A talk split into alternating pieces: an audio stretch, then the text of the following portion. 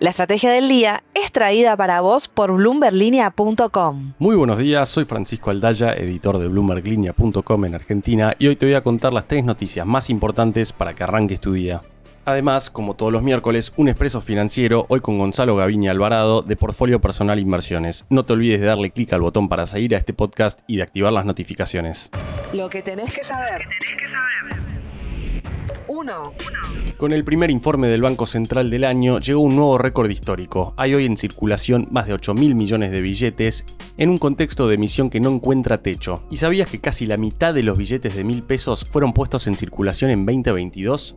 Todo esto hace a un escenario muy desafiante para los bancos, según pudo corroborar para Bloomberg Línea Tomás Carrió es que no menos de cuatro grandes entidades financieras le confirmaron que en los últimos tiempos o tuvieron que acudir a la construcción de bóvedas para alojar esos pesos físicos o se vieron obligados a optimizar espacios que ya tenían para poder almacenarlos. Parte de las consecuencias de que nuestro billete de mayor denominación valga tan solo 3 dólares. Sergio Massa consiguió ayer despejar el 67% de los vencimientos de deuda en pesos que tenía que afrontar en el primer trimestre, canjeando esos títulos por otros que vencerán ahora o más tarde este año o en 2024. Así las cosas, la deuda que vencía en estos primeros tres meses de 2023 pasó de 4,3 a 1,4 billones de pesos y los riesgos de todo tipo se redujeron al menos por unos meses. Cabe destacar que en esta ocasión más de 44% de los títulos que vencían estaban en manos del mismo sector público, según las estimaciones de Portfolio Personal Inversiones. En él, el grupo italiano que controla la distribuidora eléctrica del AMBA, Edesur, anunció recientemente su retirada del país y los resultados que reportó desde 2016 parecen darle la razón. Es que Edesur registró pérdidas anuales en cuatro de los últimos seis años en un escenario en el que se le prohibía ajustar las tarifas en términos reales y no solo en ese periodo, sino en la última década. No obstante, la compañía cerró el 2022 con una noticia favorable. La Secretaría de Energía resolvió condonar a Edesur y a otras 10 compañías parte de una deuda multimillonaria con Camesa que podrá pagar en 96 cuotas con intereses realmente bajos. Y en medio de este giro de expectativas para los resultados financieros de la compañía, el interventor del ENRE, Walter Martelo, declaró el lunes que es posible que la mayoría de las acciones de Edesur las compre el Estado. ¿Qué pasará finalmente con Edesur? Antes de pasar al dato económico, veamos rápidamente cómo van a abrir los mercados este miércoles. El S&P Merval cayó 4,2% ayer, fue una jornada roja para las acciones argentinas en Wall Street, con Edenor como la gran excepción subiendo 8,4% y caídas de hasta 5,2% para IPF. El dólar blue subió a 354 pesos, el MEP cerró en 331 y el contado con liqui quedó en torno a los 345 pesos. Expreso financiero. Y ahora una breve entrevista con Gonzalo Gaviña Alvarado de Portfolio Personal Inversiones. Gonzalo, bienvenido al podcast, muchas gracias por estar. Hola Fran, gracias por la invitación. Mi primera pregunta es por el potencial de las empresas energéticas argentinas que lucen prometedoras para el 2023, pero ¿cuáles son sus principales desafíos y riesgos a tener en cuenta? Sin duda, el sector energético va a presentar una gran oportunidad si es que se produce un cambio electoral en donde la política cambie y así las políticas económicas. Los riesgos que pueden haber vinculados al sector pueden ser precios máximos, en donde se les complique un poco sus estados de resultados, y alguna política por parte del Estado que afecte sus operaciones regulares.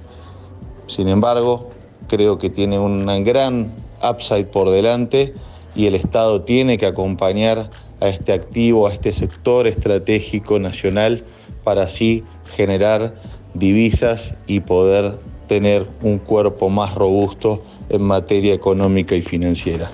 Y por fuera del sector energético y en un año electoral, ¿cuáles son los activos que recomiendan hoy para inversores más conservadores y pensando en un plazo de uno a dos años? El inversor conservador podría mirar a la deuda corporativa, ¿no? Ese segmento de ONs en donde uno busca un flujo en dólares, ya sea a través del pago de cupón, o del interés y de la devolución de capital, su amortización, y así armarse un flujo en compañías que estén sanas, que presenten buenos balances y en lo posible vinculados a la generación de dólares. El sector energético podría ser uno de ellos, con sus ONs de PAE o de Pampa, también si quieren tomar un poquito más de riesgo, o sea, un riesgo intermedio, se podría mirar CGC, Compañía General de Combustibles, pero un inversor conservador este, debería estar mirando la oferta de ONs, la cual es escueta y podría bien ir de la mano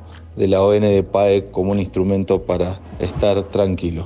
Y la última, Gonzalo, ¿qué mirada tenés respecto de las empresas del Nasdaq en 2023? ¿Puede ser un año de recuperación? Nasdaq cierra el 2022 con la peor performance desde el 2008, por lo cual con su caída del 33% presenta oportunidad para el inversor.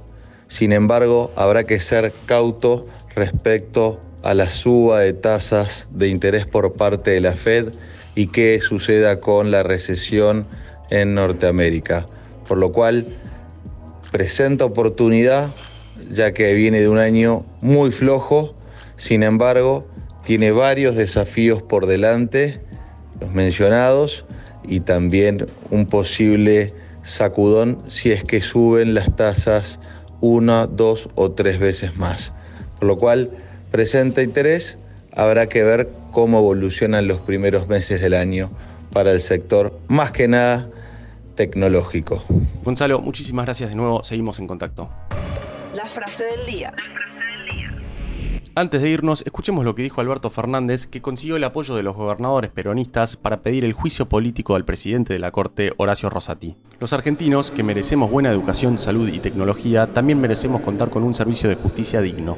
Más allá del apoyo de los gobernadores, luce muy poco probable que prospere esta iniciativa en el Congreso. Esto fue un nuevo capítulo de la Estrategia del Día Argentina. Yo soy Francisco Aldaya, editor de Bloomberg Línea, y me puedes seguir en Twitter en arroba franaldaya. No se olviden de darle clic al botón para seguir a este podcast y a la campanita para que se enteren al instante cada vez que sale un capítulo de lunes a viernes. Espero que tengas una gran jornada productiva. Esto fue La Estrategia del Día Argentina, escrito y narrado por Francisco Aldaya. Producido por Arturo Luna y Daniel Hernández. Que tengas un día muy productivo.